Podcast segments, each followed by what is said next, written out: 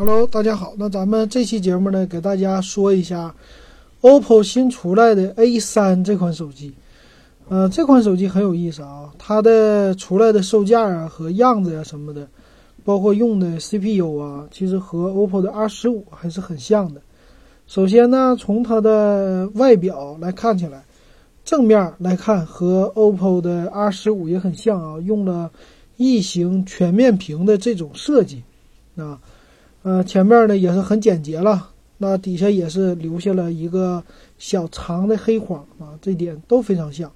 但是呢，后边它做的很简洁，后边呢就是一个单摄像头，而且是有一点突出的这么摄像头，再加上一个呃一个什么 LED 的闪光灯啊，这么来配合的，整体的机身造型也很圆圆润啊，这种感觉。那这次呢，它推出的 A 系列，一般在他们家来说呢，属于一个呃低端的系列，或者说卖着中端售价的低端机。但是呢，这次呢，它就整体的售价都提高了。那它宣称呢，用的屏幕是十九比九的，呃全高清，用的是六点二寸的一个全面屏，屏占比说达到了百分之八十八。啊，这个外观方面，我觉得是和 OPPO R15 真的很像。然后叫背面呢，叫纳米级微晶工艺。怎么个微晶工艺呢？就是它后边的背盖啊，不光是这种玻璃的或者说金属的这种质感，而是有那种棱形的、菱形的这种质感啊。他们家叫钻石般璀璨啊，这主要就是背盖上边给你做了一些变化，这个造型。内存这回也变成他们家的卖点了，就是一百二十八 G 的大内存，四 G 的存储啊。然后另外呢就是 CPU，CPU 配的呢是和 OPPO 的 R 十五是一样的。什么 CPU 呢？就是用的 Helio P 六零，这个是 MTK 的 CPU。呃，电池他们家也拿出来说了一说，是三千四百毫安，叫三千四百毫安大电池。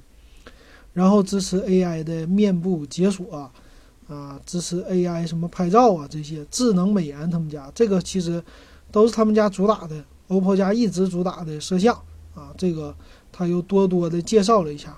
另外一个叫全屏多任务，啊，这个是嗯，算是他们系统的一个优化吧，啊，这种也算是比较另类的，就是什么玩游戏的时候，它在机器的左边，它不是有一个异形全面屏吗？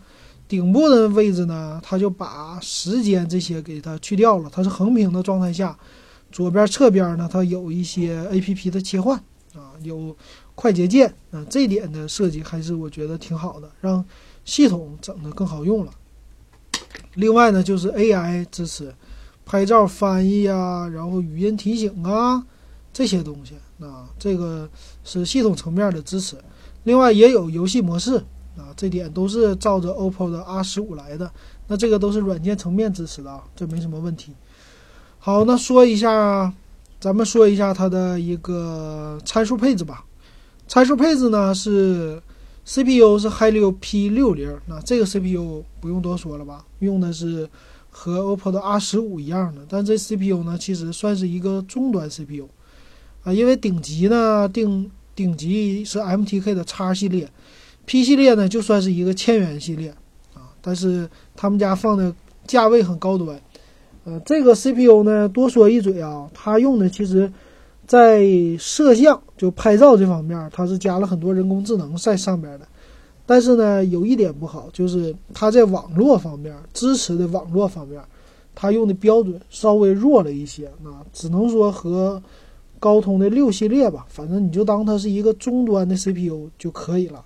千万别把它当什么高端和八系列比，那就不行了，啊，这点是要认清。然后内存是标配的四个 G 内存，一百二十八 G 的存储，三千四百毫安电池。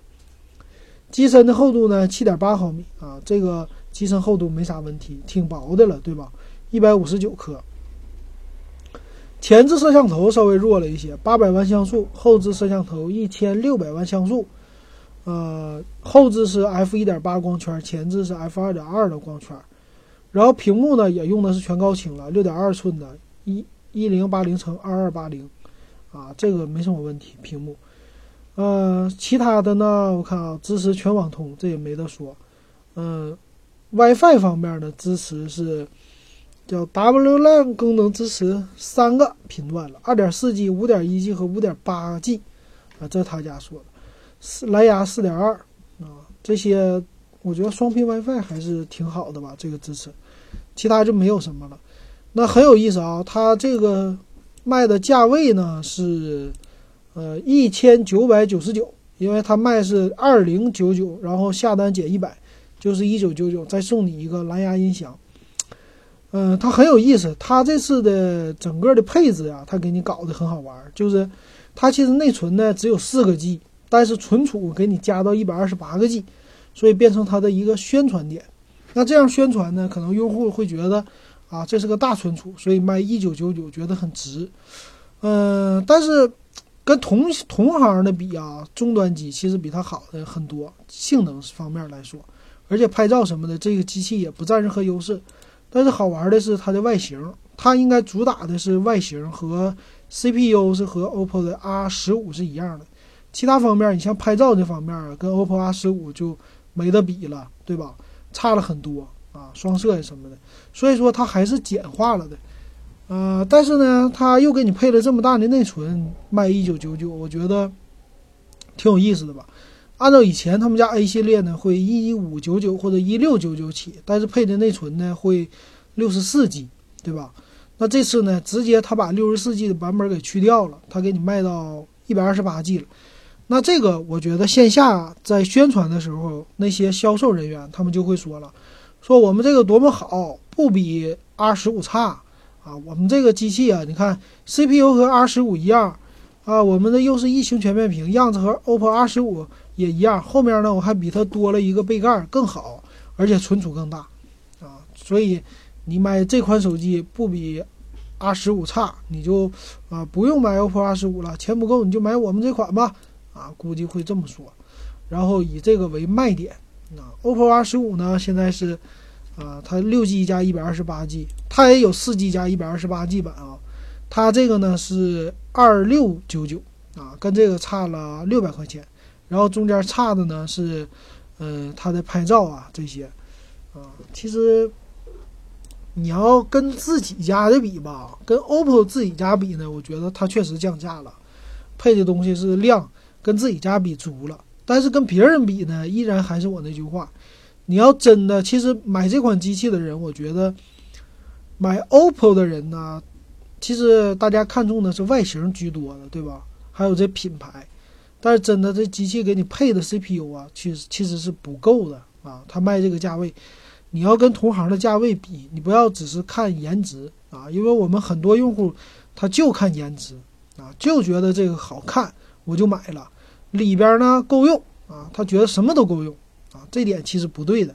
我看到很多的哔哩哔哩上的评论呢，也都说，竟然说 CPU 这东西现在有一点儿超过，就是过剩了性能。其实按照我来说呢，就现在它这个 P 六零 CPU 其实也不过剩啊。你真正的用起来，你用了一年你就知道了啊。反正这个东西卡不卡，就是大家谁用了谁知道。但是当然，我看很多人给我评论啊，他们这样竟然说。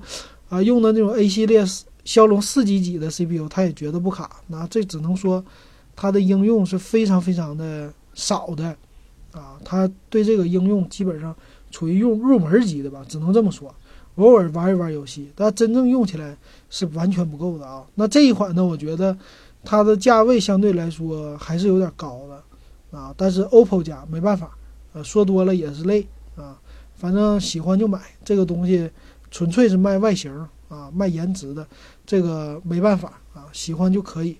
但是按照咱们这种性追求性价比的来说，OPPO 的机器啊，其实都不想买啊，都没有买的必要。好，那这期咱们的节目就到这儿。